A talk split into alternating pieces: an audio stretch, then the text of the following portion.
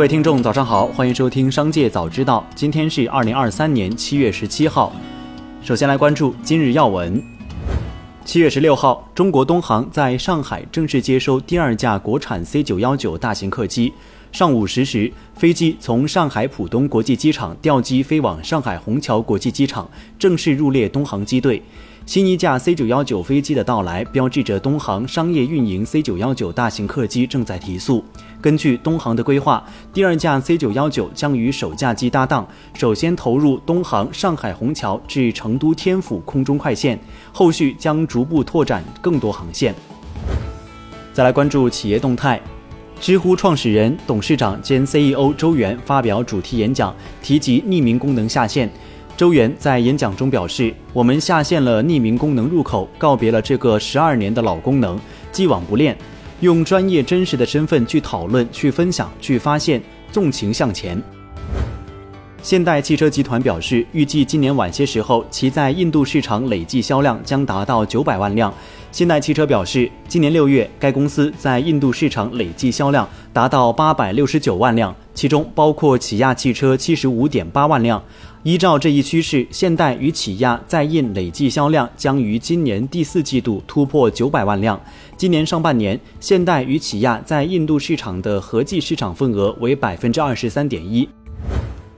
广汽丰田与腾讯在深圳签署数字生态战略合作框架协议，双方将围绕汽车云平台、网联安全、车联网、数字化营销等系列领域展开全方位合作，助力广汽丰田加速数字化转型升级。双方将基于腾讯 TAI 智能座舱生态，挖掘创新座舱应用场景与用户运营商业模式，通过更多渠道触达用户，以数据驱动用户智能增长。七月十六号，马斯克在推特发文称，推特将很快分享来自个人资料页面浏览量的广告收入，这将使支出翻倍。马斯克提醒，只有来自认证用户的浏览次数才会被计算在内。知情人士透露，Caris AI 正在与投资者洽谈新一轮融资事宜。今年三月，这家由两名前谷歌员工创办的硅谷公司曾表示，已在知名风投公司领衔的新一轮融资中筹集1.5亿美元，估值达10亿美元。该公司在去年九月推出其软件的早期版本，允许用户创建聊天机器人并与之互动。这些聊天机器人可以扮演角色或马斯克等名人。近日，特斯拉中国官网正式开售 Cyberquan 玩具车。该款玩具车售价一万一千九百九十元。特斯拉中国官网显示，Cyberquan 玩具车依旧处于缺货状态，但在二手平台上，Cyberquan 玩具车价格已经出现大面积降价。当然，国内这波炒作还不是最夸张的。此前，Cyberquan 在海外上市的时候，一度被炒作到了十万元，是原价的十倍左右。日前，日产汽车公司宣布，在日本召回近七十万辆汽车，涉及五款车型。这些召回车辆不涉及日本以外的市场。实际上，这已经是日产汽车自今年年初以来实施的第二次大规模召回。今年一月底，日产就宣布召回五十二万多辆汽车。再来关注产业新闻。近年来，人才之争在量化私募行业愈演愈烈，一些量化私募机构不惜重金招贤纳士。显示出对顶级人才的渴求。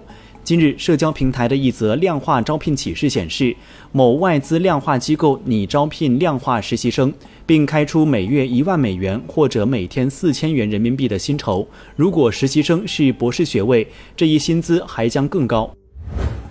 最后，再把目光转向海外。在印度总理莫迪对阿联酋进行正式访问期间，阿联酋中央银行和印度储备银行于当地时间十五号签署两份谅解备忘录，双方将使用本国货币及迪拉姆和卢比进行跨境交易，并就关联支付和信息传送系统等方面进行合作。